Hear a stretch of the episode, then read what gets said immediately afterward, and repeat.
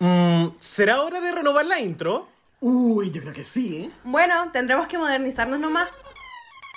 Llegamos hasta lo más profundo de nuestro programa favorito. En este podcast analizamos toda la franquicia de RuPaul's Drag Race. Y resolvemos eternas incógnitas, porque en el 2023 arrasaremos el estrés. Soy Dogo. Yo, Chris. Y yo, Ani. Y somos Reyes de la Biblioteca.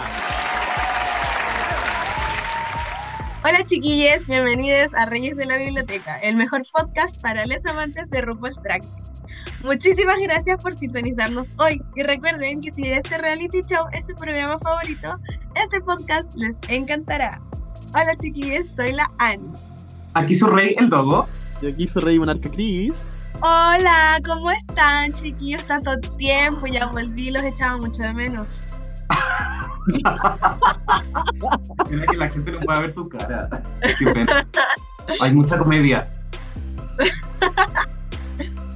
Yo estoy bien. Yo también estoy bien, Ani. Muchas gracias por preguntar. ¿Y tú cómo estás? Me importa mucho. No, Eh, no es que te hayamos dicho antes de grabar como Ani, ¿podéis preguntarnos por favor cómo estamos? Whoopsie. Bueno, eh, yo estoy bien. eh, es como mi última semana de, entre comillas, vacaciones hasta febrero. Pero bueno, así es la vida de las regias. Así que eso. Pero no estamos aquí para hablar de mí. Yo sé que todos quieren escuchar más bueno. sobre mí, sobre mi vida. pero, pero, ese no es el caso del día de hoy. Eso lo tendrán en el futuro. Cuando tenga mi propio podcast, cuando los abandone. Y diga como, me voy a tomar la fama de Reyes para hacer mi propio podcast. Pero Ojalá bueno, alguien te eso escuche. mi mamá, nada más. Bueno, porque, no bueno, porque hoy en nuestro episodio 284 del podcast vamos a hablar del episodio 7 de la temporada 4 de Canals Drag Race From Drags to Riches de Rusical. Eh, bueno, obviamente llegamos al episodio del Rusical que ya se volvió un clásico en Drag Race, así que qué bueno. Eh, pero este episodio comienza con un mini challenge que no ha sido la constante en esta temporada, pero esta vez igual como que son un poco chistositas y tienen que básicamente ser hosts con un teleprompter. Eh, nos damos cuenta de que las piezas en verdad no saben nada, como eh, no saben pronunciar palabras, no saben pronunciar nombres, se quedan pegadas, etcétera. Cuando igual lo hemos hablado acá hartas veces que el hosteo igual es una habilidad como dentro de- del drag. po. Entonces, ¿qué opinan de este desafío? ¿Les gustó? ¿Les gustó más la idea que la ejecución? ¿Quién fue su favorita? Eh, Krilos, quiero escucharte a ti primero. Ya, eh, es que este desafío me trajo sí o sí recuerdos de Guerra de America's Next Model, el capítulo más icónico de toda la saga, cuando Maligenta. Can you say Magnera? Literalmente. Eh, así que yo de ahí aprendí, o sea, no aprendí porque yo no estuve ahí, pero aprendí viendo tele, que igual es difícil leer de un teleprompter, así que no voy a juzgarlas, aunque siento que acá se mandaron más bloopers porque igual tenían que trabajar con dos cámaras, y eso creo que fue la parte como divertida del desafío, no diría como de aprendizaje, porque claro, Ani, como te dices, hostear es importante, pero cuando tú hosteáis como que no tenéis cámara en tu escenario, ¿cachai? Como que ese fue el añadido extra. Aún así, igual encontré desafiante en el sentido de que había muchas partes que tenían que improvisar. Como que yo me puse en el lugar y me dije, a mí no se me hubiese ocurrido nada. Como que igual se la jugaron. Me hizo sentido que la Venus ganara. De hecho, yo pensé que debería haberlo hecho. Pero eso me, me causó gracia y siento que de los desafíos de improv que hemos tenido en este, esta temporada, en el que tienen que hacer como comedia, todo, este ha sido quizás el en el que todas han rendido mejor, porque en todos los anteriores como que alguien se atrapaba y no decía nada. En cambio, casi de que todas intentaron. Claro, Slay. Eso. Muchas gracias, Krilos. ¿Tú, Dogo, qué opinaste? No sé, siento que fue muy largo. No sé, siento que duró como 20 minutos. Eh, creo que pudieron haberlo acotado mucho más. Habían pasado como 10 minutos y después salió de repente la Kiki. Como que se le había olvidado colocarlo en la, en la edición. Eh, fue muy raro. Obviamente siento que estos retos, cuando los editan como bien, son entretenidos. eh, pero a mí se me hizo como, no sé, me, me cargó. Estoy de acuerdo con que haya ganado la Venus porque creo que fue la que mejor reaccionó ante los requerimientos del teleprompter. Em, y la Nira como que no sabe leer. O sea, ¿qué onda como si la Vario Drag Race? Como, no sé. La Vario. Eh, eso, siento que mm, me hubiese gustado haber visto como 5 minutos menos del desafío y 5 minutos más de las queens hablando de ella misma. Eso. Ya, period. A mí me gusta la idea, siento que es algo importante, pero siento que las partes como para que ellas fueran chistosas no eran tan buenas como para dejarlas. Encuentro que la parte de los consejos sí, chistoso. Yo pensé que iban a ser dos llamadas, no cuatro o cinco que fueron. Entonces sí, a ver, como que entiendo que hay la, la queja o la crítica, entre comillas, que haya sido largo y habría mostrado dos llamadas. Como dos llamadas como muy distintas, pero dos, loco, no todas las que mostraron. Como que me llamaba la atención que siguieran saliendo Sí. nombres. Em, pero eso. Y sí, como que la Venus es chistosita, así como que sabe soltarse en este tipo de desafíos. Siento que como ya le reconocimos este talento. Y creo que igual me gustó un poco la denim, porque yo sé que la denim es awkward, ya como Sí. que lo hemos hablado. Pero como que igual, no sé si se soltó, aparte sería hermosa. Creo que ocupar en esa peluca en un mini challenge, eh, un desperdicio. Pero bueno. Sí. Eh, y eso, me gustó igual, como que igual no fue tan incómodo de ver. Así que en general desafío. Así que eso, piola, podría ser más chistoso. Eh, aparte ya basta como... Yo sé que una marca de condones es la que da los premios, pero basta de los chistes sexuales, como hasta cierto punto, que cartucha, pero es que no me dan risa, ah, no todo el rato. Y siento que Sí, en es que, quería decir algo. Es que creo que incluso las queens como que tampoco se sienten así como tan cómodas hablando de eso.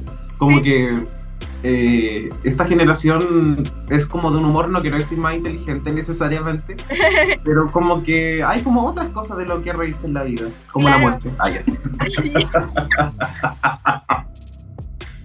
Pero sí, y siento que Canadá en general es más como, entre comillas, cochino que la gringa, por ejemplo. Como que a la gringa ya se le pasó eso, Ajá. porque ya las primeras temporadas sí. Pero se nota mucho como el cambio de a quién está dirigido el, el, el programa y todo eso. Em, pero como que Canadá sí así, y ya, yo sé que es tu. Es la marca que te paga básicamente, pero no, no sé. Hay formas. más educativo, como uno educativo, uno chistoso, ¿cachai? en vez de puro chiste. Eso, eso opino. Eh, y bueno, siguiendo con conversaciones sobre sexualidad, eh, pasamos a nuestra conversación en el espejo, donde las queens hablan, bueno, de sexualidad. Em, y tenemos como dos temas, creo que son los más relevantes que tenemos Aurora, contando como el contraste que existe entre Aurora, que es una pers- un personaje eh, muy conectado a su sexualidad, muy sensual y muy seguro también menciona, em, versus como la persona out of drag, que es alguien nada así como no muy sexualmente activa y todas esas cosas. Entonces tenemos como eso por un lado. Y por el otro tenemos a Venus contando que le gusta a todo el mundo, que quiere estar con todo el mundo, que por qué se amarraría a estar con una persona toda la vida, etcétera, etcétera. Versus la opinión o las vivencias quizás de Denim y Nira, que bueno, Nira estaba comprometida mientras grababan, no sé cómo, cuál será su estado civil ahora. Y eh, tiene esposo, entonces que ellas ambas decían que por qué estaría con otra persona, ya encontré a mi persona, estoy muy cómoda ahora. Y todo eso. Entonces, siento que lo de Aurora quizás se ha mencionado antes, pero el tema así como monogamia y todo eso, creo que no se ha hablado tanto en Drag. ¿Qué opinan? ¿Les gustó cómo conocer a las queens desde esta perspectiva? ¿Les sorprendió algo? Cuéntenme, quiero partir por Doug. Eh, sí, de hecho fue como súper interesante porque tú mencionaste que alguien había mencionado esto y esta es como la historia de la Crystal Versace también en, Sí. en UK3 donde es como, ay, soy sex o legs pero solo en drag y acá también fue interesante ver cómo la Aurora es como un personaje como, no sé si necesariamente como sexy pero sí quizás como más sultry y versus lo que menciona y que la Nira sea una persona que, que yo me imaginaba menos monógama de lo que su personaje drag es también. O al menos como esa es la, la vibra que, que me dan. Y es también como un buen recordatorio de que eh, ser drag también es como tú llevas tu arte, pero en el fondo sigue siendo un personaje, al menos para Claro. mí. Que yo sé que es algo que critican mucho en Drag Race cuando es como, ay, estás muy en tu personaje, no podemos verte a ti, pero es como, quizás si quiero hacer drag es como para no tener que mostrar mi persona, y eso también es súper válido. Claro. Eh, entonces creo que las historias fueron eh, bastante eh, interesantes Y, y eso, como que qué bueno que hayan podido conversar de esto. No sé qué tiene que ver con el musical de Brooklyn Heights, No, pero eh, está bien, algo tenían que mostrar. sí. Eso, eh, quiero como agregar a lo que dijiste del personaje y todo eso. Eh, si bien es un trabajo de cierta manera artístico, es eso también un trabajo para las queens. Una como, no Sí. sé, al cajero no le dice como, oye, ¿por qué actúas distinto que como actúas en tu casa? ¿Cachai? Y solo por ser una disciplina artística yo creo que no es completamente distinto, ¿cachai? También es de lo que viven, ¿cachai? A lo que se dedican. Si bien hay más pasión que por, no sé, loco, ser cajero o otra cosa, Claro. si es abogado, no sé. Hay como una emoción distinta hacia el trabajo, sigue siendo un trabajo, como que también es Claro. normal, como hoy me voy a poner mi cara, como mi personaje de profe no es lo mismo que yo, Annie, en el podcast o yo, Annie, con mi familia, ¿cachai? Entonces como que es igual, siento que se tiene que entender, por más que yo ame hacer clases, ¿cachai? Como no, no es lo mismo y no puede ser lo mismo. Pero bueno, Krilos, cuéntame tú, ¿qué opinaste de esta conversación? Igual quiero acotar eso que dijiste recién, Ani, que yo me acuerdo también. Una vez estábamos en la clase de Facebook y yo me tocó dar mi opinión y yo hablé. Y la Ani estaba sentada al lado mío y me dice, hablaste como si estuvieras hablando en un podcast. Y como hablaste con tu persona de podcast, ¿qué onda? Y yo como, solo estaba opinando. Voz de podcast. Así que sí, eso aplica para todos, en verdad. Ya respecto a la conversación, claro, igual me, hace sentido lo que comenta la eh, Aurora, pensando igual de que, bueno, hemos visto a través de su propio drag que la Aurora eh, abraza mucho lo que es su cultura asiática en sí. Y sabemos que también en, en ese sentido esa es una cultura también mucho más conservadora. Entonces entiendo de que fuera de lo que es su personaje, también quizás se sienta, no, no diría oprimida tampoco, pero sí sienta como ciertos como cosas respecto a sus raíces que quizás no le permiten expresarse con la libertad con la- a lo mejor que quiere o a lo mejor no le interesa también, pero sabemos de que hay un origen que puede también marcar quién es la persona fuera del personaje, porque al final lo que vemos en su personaje es más que nada la estética también, pero no lo que define la personalidad y a lo mejor por eso también la basan esa, de esa manera. Em, y ya respecto a, lo otro, igual me gusta, por ejemplo, tener estas perspectivas tipo la de Denim, porque creo de que igual, entendiendo el origen del drag que partió como algo súper underground, se entendía de que estaba por lo mismo rodeado de mucho, como entiéndase de desde el punto de vista muy religioso, pero todo, del pecado, ¿cachai? Como sexualidad y alcohol, todas estas cosas.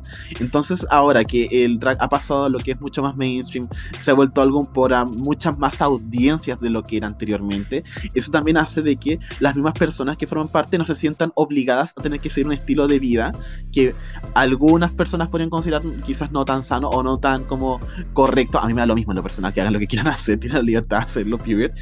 Pero eh, en ese sentido me gusta, claro, que la TEM exprese esto que es como de, chuta, la realidad actual es esta también, de, de alguna forma, y a mí me interesa esto. Ahora, en ningún momento también se trató como de que cierto punto de vista, cierto estilo de vida fuera peor que el otro, solamente como yo lo veo de esta forma y así lo vivo, punto. Y en, en ese sentido siento que es una conversación que se aportó y ayuda un poco a quitar este estigma de todas las personas que hacen drag son como súper como sueltas, así como que hacen lo que quieren, como no. Es verdad, Krilos, me gustó ese punto de vista porque sí el drag, como sobre todo en lugares donde ha sido más conocido por más tiempo, como Estados Unidos, Canadá, etcétera, sí se ve como, ay, eres casi que trabajadora sexual, como es lo mismo. Sí. Entonces, sí, pues bien como mostrar este, esta posición de monogamia o barbarie, yo estoy de acuerdo. Eh, pero eso, me gustó, me gustó conocerlas así porque también es otro punto como de las personas. Em, esto tanto como lo que compartió Venus como lo que compartió Nira y Denim. Sí. Así que Slay. Y lo último que quiero decir de la Aurora es que, eh, bueno, al final, al crearte un personaje drag, al hacer como tu drag persona, estáis creando a alguien de cero. Entonces, claramente puede ser como, como quieres ser o aprovechar la oportunidad de estar no yo, que voy a mostrar algo que jamás mostraría como en mi vida, ¿cachai? Entonces eso lo encuentro bacán, Y después pasamos a lo que es el desafío principal, ¿cierto, Dogo? Así es, Ani, porque vamos a hablar de lo que fue el desafío principal de esta semana, el cual fue eh, un musical inspirado en la vida y trayectoria de Brooklyn Heights. Roles eh, que yo pensé que Venus iba a designar, pero no, querían pelear, así que dieron los roles em, y las queens tuvieron que elegirlos entre comillas. Para repasar y hacer un poquito de memoria también en el orden en el cual aparecen las queens, eh, tenemos a eh, Melinda Verga, ¿cierto? Que interpreta a Brooklyn Heights bebé, joven bailarina patete. También tenemos a Aurora Matrix, que hizo a la Brooklyn Heights bailarina Academia de Ballet Karen Connelly y todas esas mierdas.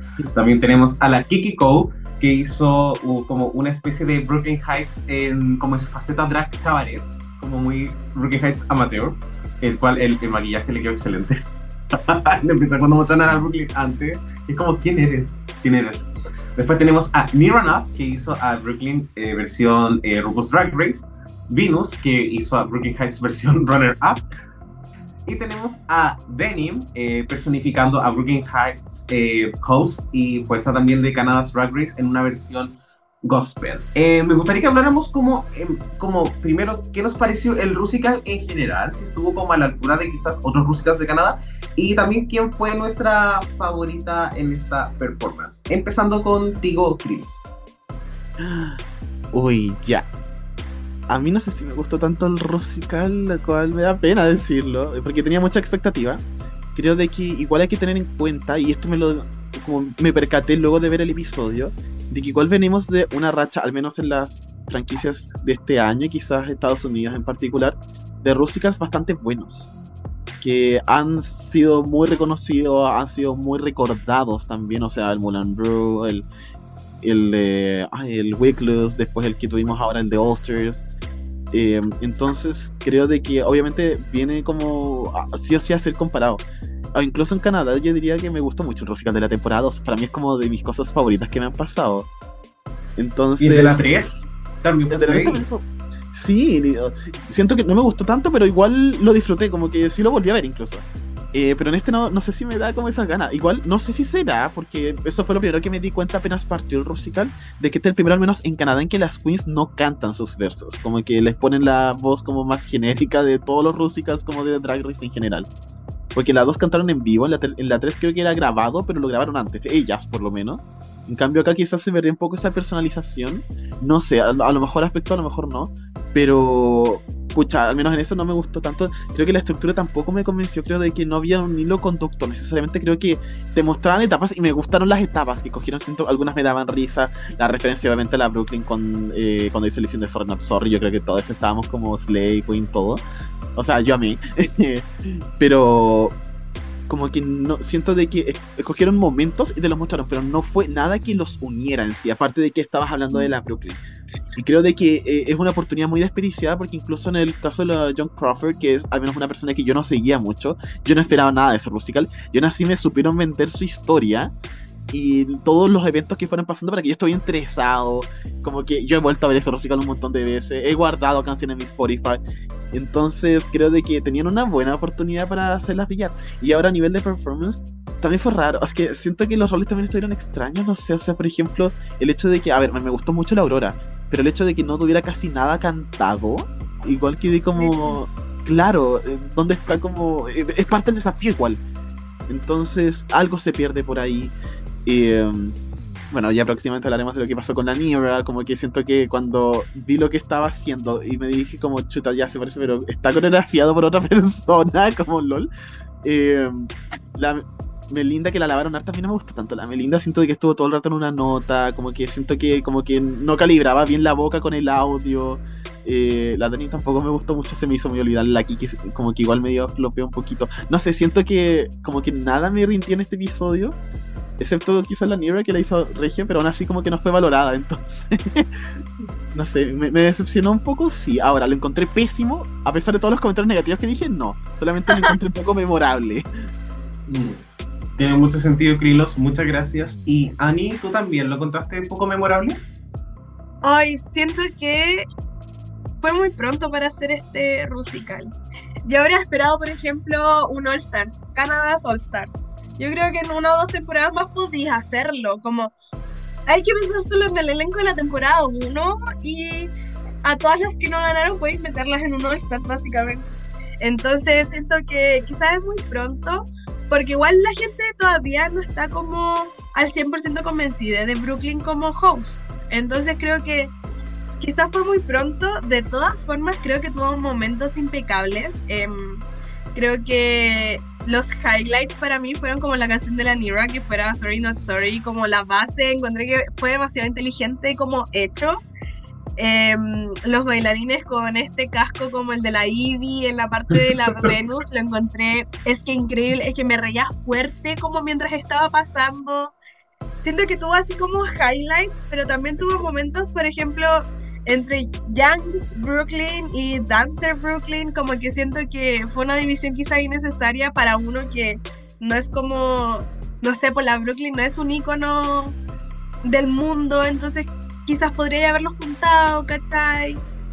Em, siento que eh, la parte como cabaret también fue como ya... Siento que se esforzaron mucho en dividir por estilos em, las canciones más que por la historia. Entonces eso hace como que no se uniera tan bien, como que no fuera tan smooth, como es un rusical normalmente. Y eso me cargó que la denim de jurado anduviera como con esa manta porque querían que fuera gospel. Entonces como, no tenía por qué ser gospel, no tenía por qué tener un estilo, podría haber estado con un vestido regio porque la Brooklyn es la judge que mejor se viste, la host que mejor se viste de todas las franquicias, period, ¿cachai?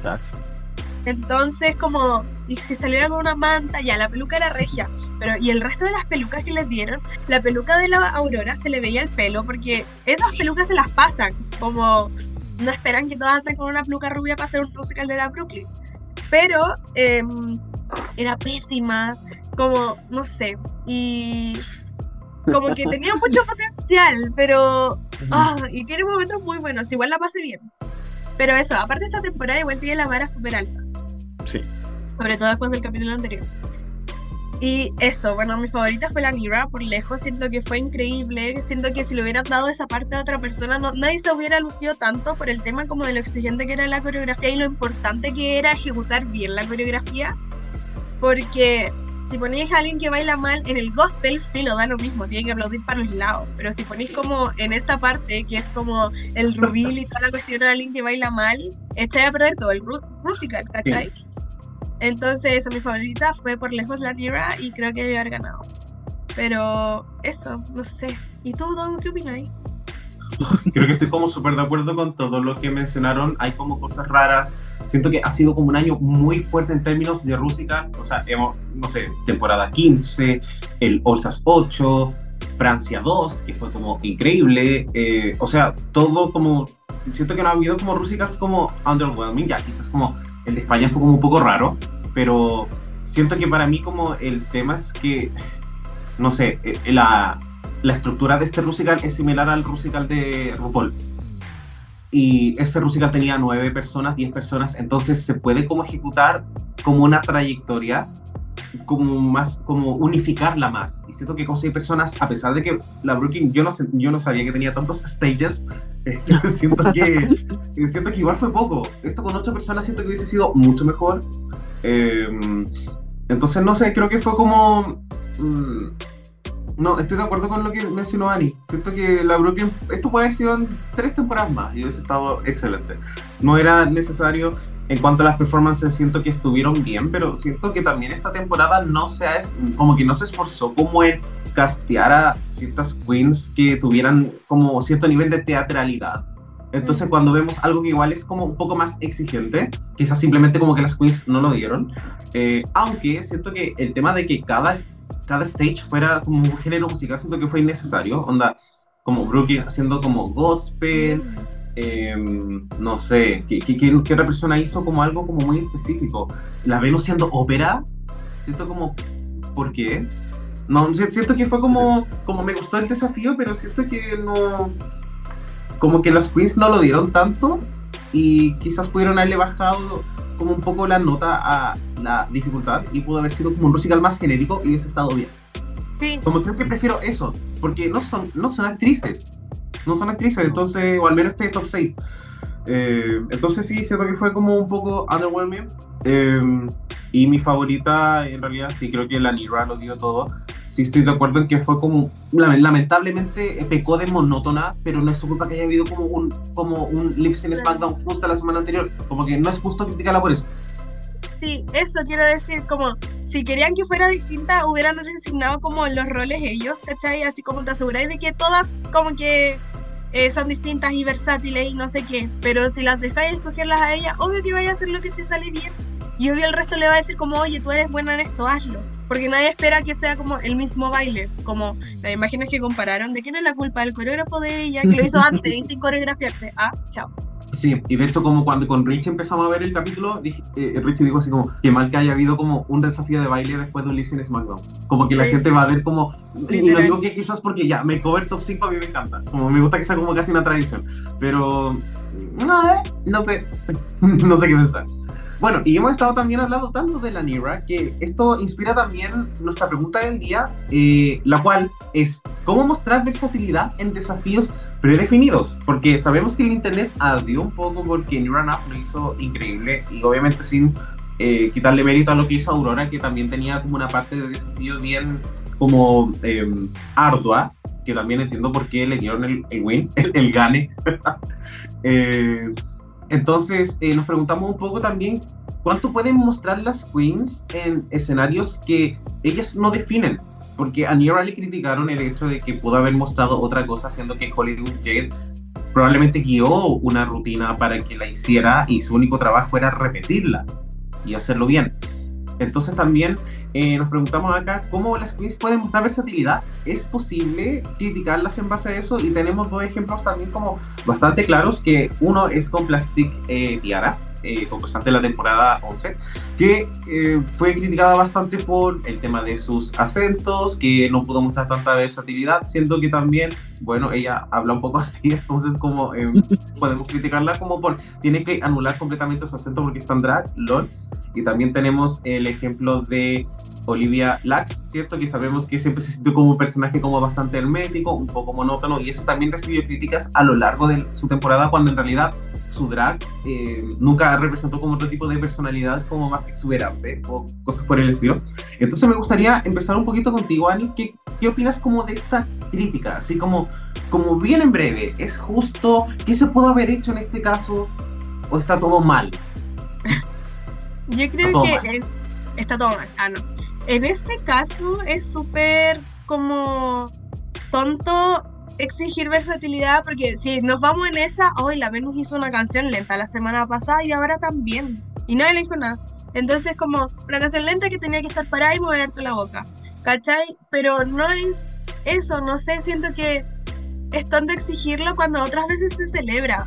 Pensemos solo como en lo que hizo Simón en la temporada 13. Toda la temporada fue como mover la cabeza y ponerse para el lado. Y como en Rusical, en Rumix, en todos, como acting, siempre fue el mismo personaje, fue súper celebrada por eso, ¿cachai?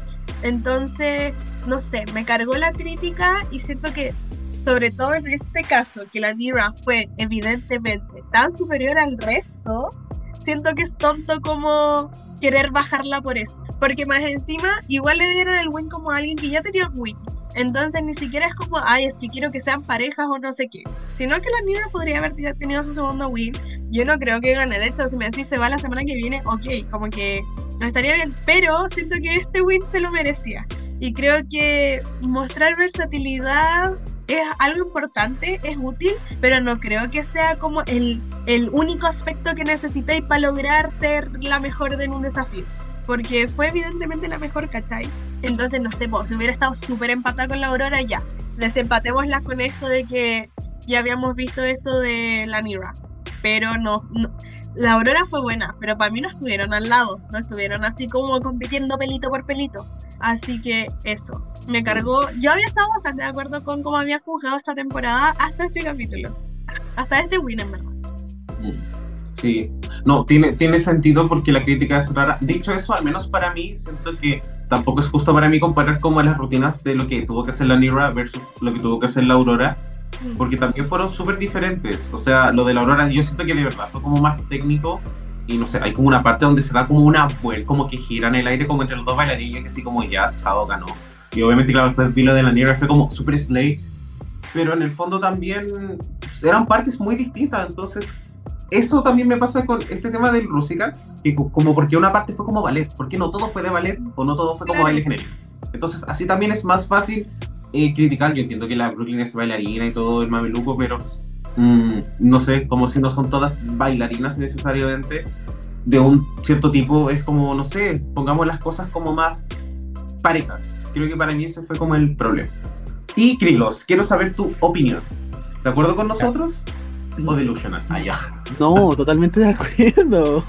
La De pero, pero no por esto.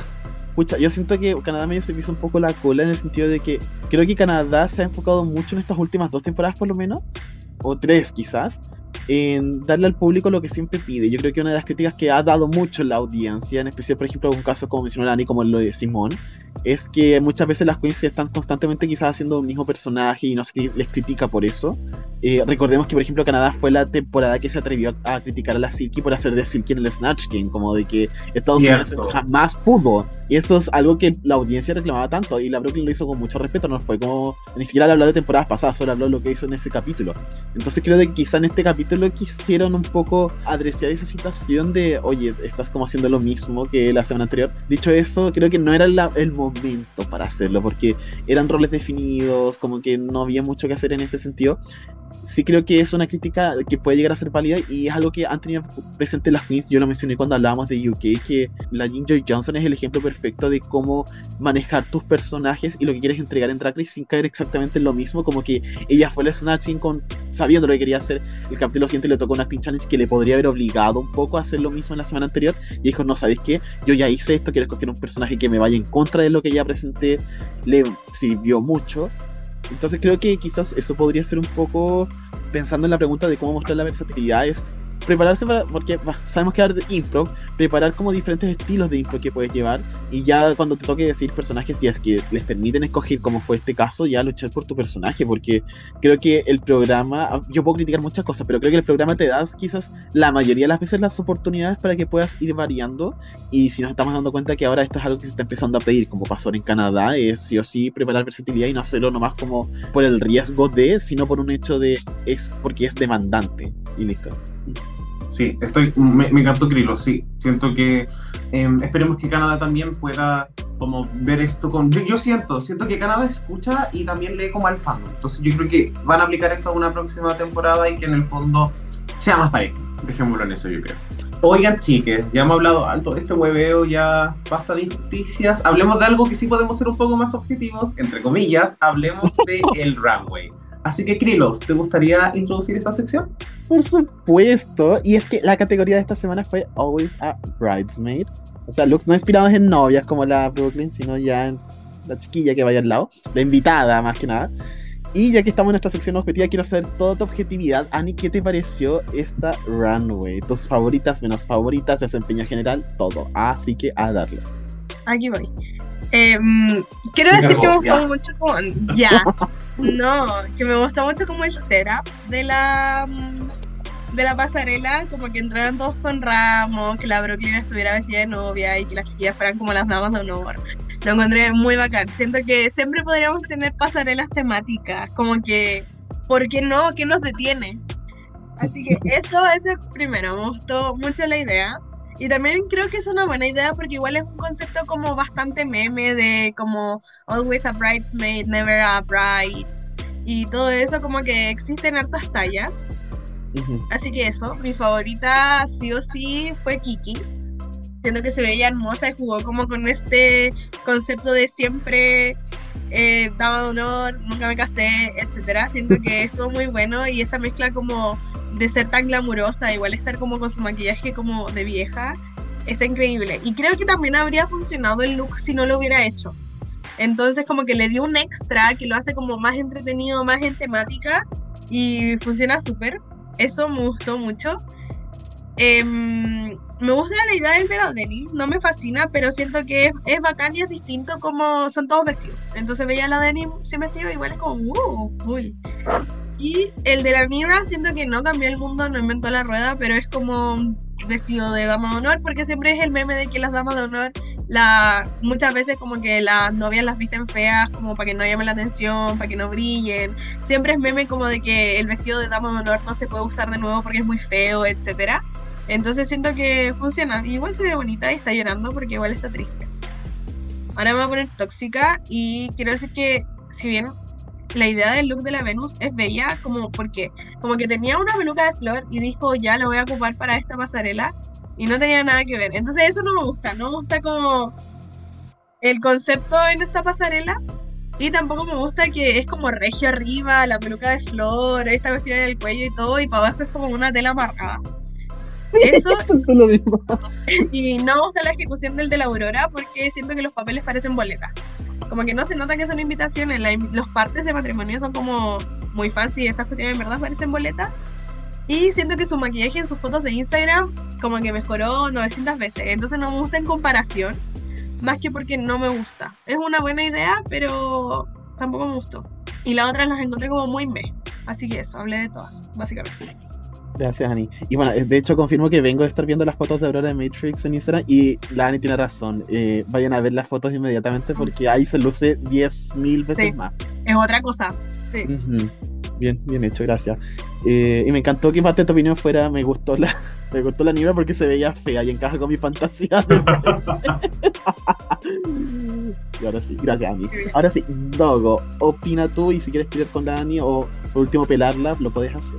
No, no, de hecho creo que estoy como muy de acuerdo con casi todo lo que mencionó, em, menos con lo de la Nira, que de verdad que su look como que a mí no me gusta, parece como personaje terciario de película de Jane Austen, que no necesariamente es como Bridesmaid.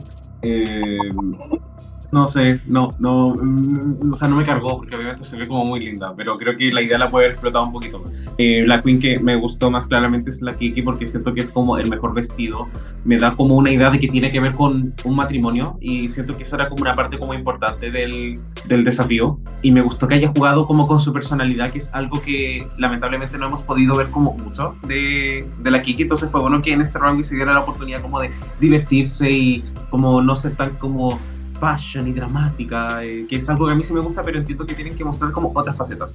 Y, onda, ¿cuántas personas pueden como avejentarse en un runway y aún así verse como extremadamente slay? Sí, Siento bien. que como que no es un recurso que no todas las queens utilizan y a mí me encanta que tomara riesgo, honestamente. Em, eso, con el resto de los runways, no mucho que decir. Estoy, Eh, I'm done. Gente Krilo. Eh, también estoy muy de acuerdo con ustedes. Kiki sí o sí mejor opción. Creo de que, como dices, Dogo, te da esta vibe de que sabes que, que es de matrimonio el vestido, pero no te dice que ella es la que se está casando. Y creo que eso justamente va al concepto de lo que es Bridesmaid. Eh, obviamente le añado una capa, una capa extra que diga de sentido a su historia y todo. Yo quería que me gustara la Aurora. O sea, y tampoco no me gusta o me disgusta. Pero siento de que se perdió mucho el concepto. Como dijo la Ani, eh, estos papeles no parecen invitaciones. De hecho, inicialmente yo cuando lo vi me recordó mucho como estos, los, ay, ¿cómo se llaman? Los ofuda, que son estos papeles que se ocupan generalmente en la cultura eh, japonesa, que son para espantar a los yokais, pero puta, la aurora es de cultura china. Es, yo sé que no era eso, pero como que es muy típico dentro de todo este eh, como conjunto de los papeles, como amuletos, como de muerte, y esto era como luz fantasmal. Me dije como, puta, si tu concepto se pierde tanto cuando no querías representar eso, eh, porque si no lo explicaba yo no lo entendía, me quedaba con mi impresión todavía errónea. Entonces a- ahí me perdí un poco, pero me encanta que se haya lucido en Instagram. Y incluso yo siento que las flores no deberían haber tenido estos papeles, porque siento que se perdían con el vestido. No, no, realmente no me gustó mucho la ejecución del concepto. Y solamente para hablar de ella, porque nadie ha dicho nada, siento que mm, no me pareció que criticaran a la Melinda por su look, porque siento de que no es tan malo como otras cosas que hemos visto de ella. Realmente está en el mismo nivel del look que ocupó para el steampunk que les dijeron que era precioso, maravilloso. Y esto encuentro que, insisto, es lo, casi lo mismo pero en rojo y no les gustó. Así que con Melinda no se metan. Con Melinda no. Melinda's Drag Race. exacto y ahora ya que terminamos de hablar de los looks podemos pasar a hablar de el lip de este episodio que primero quiero decir que estoy decepcionado porque cuando vi que estaba la condesa Luar como fuera invitada, yo juré que ya no fue la canción de ella porque yo desde el 2021 me obsesioné con ella. O sea, Chicks de la Vi estaba mi top 20 de canciones de Spotify y yo juraba que nos iba a tocar y no pasó. Así que decepcionado. Pero tuvimos a Seven Day Full de Julie Black, eh, donde tuvimos a Kikiko y Denim haciendo lip sync. Así que me gustaría, parecer, saber qué les pareció el lip sync y si están de acuerdo con la decisión. Y parto contigo. Eh, no, no estoy de acuerdo con la decisión. Puta, que, es que siento que es como una canción muy específica y para mí como, no sé, como que la, la Kiki me dio como esa vibra como de voy a ser feliz aunque esté como, eh, como Starcrossed. Eh, y no sé, siento que dio como matices. Yo siento que la Denim empezó súper fuerte en lip sync. Como que lo pasó muy bien con la energía que yo siento que hay que tener en un lip sync, pero después se convirtió como en una cosa como de split for your life. Y es como, pero ¿por qué en esta canción? ¿O por qué tantos? Como, ¿por qué, no sé, no es como una canción de Dua Lipa? Como, ¿qué onda? Eh, entonces para mí creo que ese fue el problema, no es que lo haya hecho necesariamente así como horrible, solo que, no sé, siento que no fue como el enfoque apropiado y para mí la Kiki lo hizo mejor. Yo entiendo que por un tema quizás de track record, claro, la, la Kiki ha estado más en el bottom, pero no olvidemos de que la Denim las semanas que ha estado safe también puede haber estado como super bottom 2, o sea, no. Así que eso, eso es mi opinión, Krilo. Muchas gracias, loco. Y la verdad es que estoy bastante de acuerdo contigo. Y el internet también. No, no es como que el internet sepa, pero de algo debe servir.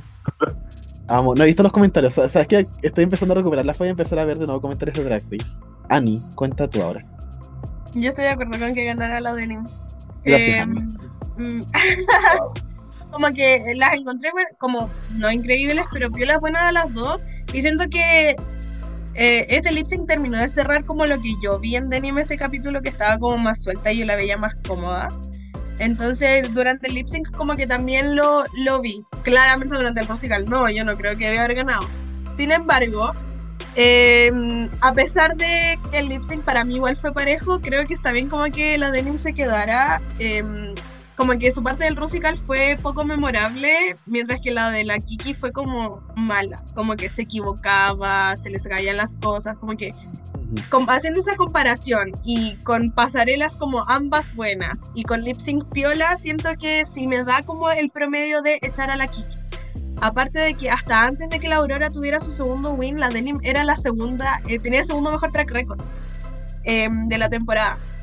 Entonces como que igual suma y la Kiki igual había estado tres veces en el botón, como te quiero mucho, pero así que eso, me da mucha pena, me da mucha pena, creo que este elenco se podría haber quedado hasta el capítulo anterior, como que quedaran las ocho y ganara las ocho juntas y estuviera bien, pero sí, estoy de acuerdo, como que siento que el lip sync no fue tan tan determinante porque ninguna lo hizo mal.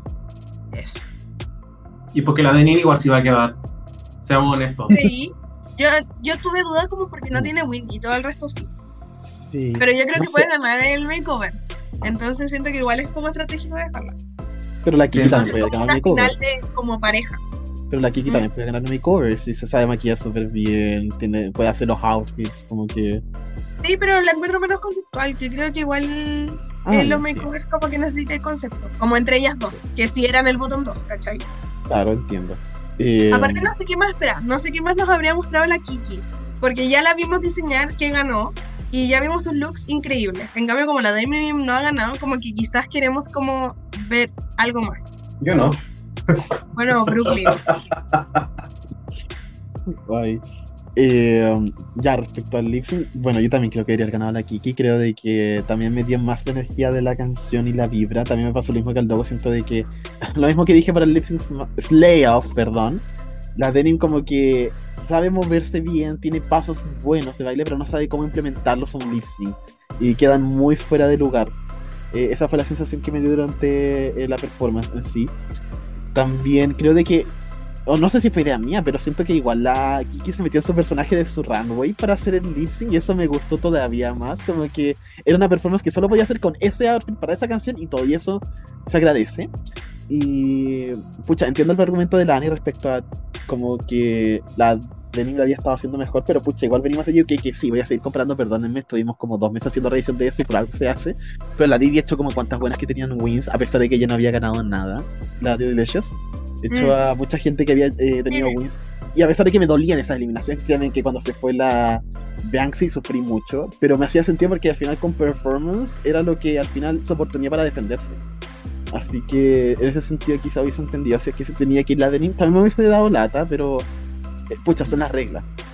Así que eso. Que la regla sea pareja siempre. Ujú. Dicho eso, quiero decir algo. No podemos decir que la Kiki no estaba feliz porque estaba más feliz que la chucha de irse. Oye, de verdad que fue tan chistoso. Fue como, ya, chao, no tengo nada que hacer aquí. Hace tiempo Oye. no veía que están frigiéndose. Llegó a ser camp. De verdad que nunca la he visto tan feliz toda la temporada. Está chata, la niña estaba estresada. Lo bueno es que generalmente siempre en Canadá trae los looks igual para la final, así que estoy expectante a ver qué va a llevar en ese Bien. último episodio. Sí, Yo- va a lograr. Lo que me llama mucho la atención es que la Kimi haya avanzado más que ella. Porque si las ponías a competir una al lado de la otra, tú veías a la, a la Kiki como full ganándole a la Kimi. No es que la Kimi sea mala, no es que odie a la Kimi, No. la amo. Es mi amiga. Pero comparándolas, como no tiene sentido. Es que este elenco es muy poderoso. Este elenco es súper Sí. fuerte. Y en la 3, según yo, el elenco no era tan fuerte. Tenían una que se llamaba Moco, básicamente. Miss Moco. Mismo, po. Y la otra, Irma Girl. No, no son. Ay. Nunca voy a superar tu odio por Irma Girl. No es hacia ella, es el nombre. Sí. Estoy de acuerdo con el nombre, Irma Girl. Vean Bring Back My Girls, temporada 3 de Canadá, que estuvo muy slay. Voy a verlo. Ya, si luego lo pide, lo voy a hacer. Porque Voy a escuché las antes que la final de esta temporada. Ay, Ya. Y con eso podemos ir cerrando nuestra revisión del séptimo episodio de Canada's Drag Race, temporada 4. Muchísimas gracias si nos escucharon hasta aquí. La verdad es que, a- pesar de que quizás parece que no fue un episodio que no nos gustó tanto como los anteriores, seguimos disfrutando mucho esta temporada. Tenemos muchas ganas de ver lo que se viene. Se vienen llantos porque nuevamente Canadá parece que hacer un makeover para andar sufriendo y llorando con todas las queens. Así que eh, vamos a estar expectantes. Y nada, muchísimas gracias. Compartan, eh, denle like, comenten, cualquier cosita. Si nos quieren mandar sus predicciones para la final, lo pueden hacer mientras no hacen spoilers, porque uno cacha igual. Y eso, nos estamos escuchando y chao. Chao. Adiós.